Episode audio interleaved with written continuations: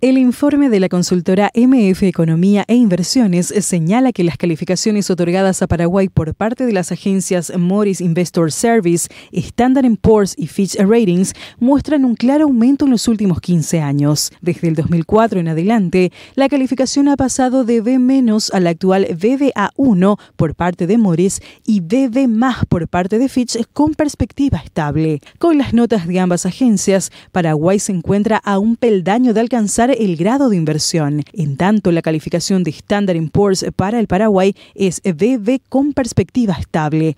Así, el país está a dos lugares del grado de inversión, por lo que debe pasar por BB más hasta escalar a BBB menos. Las tres agencias calificadoras ubican al país en grado especulativo con riesgo razonable, es decir, la capacidad de pago del país es moderada con riesgo a medio plazo o de posible incumplimiento. Durante el año 2020, las tres calificadoras de riesgo habían reafirmado la calificación y perspectiva de Paraguay cuando muchos otros países de la región sufrieron una reducción en su calificación de riesgo y grado. El ingreso al principio de las escalas de grado de inversión y de riesgo moderado pondría a Paraguay con una capacidad adecuada y los riesgos serían en el medio y largo plazo.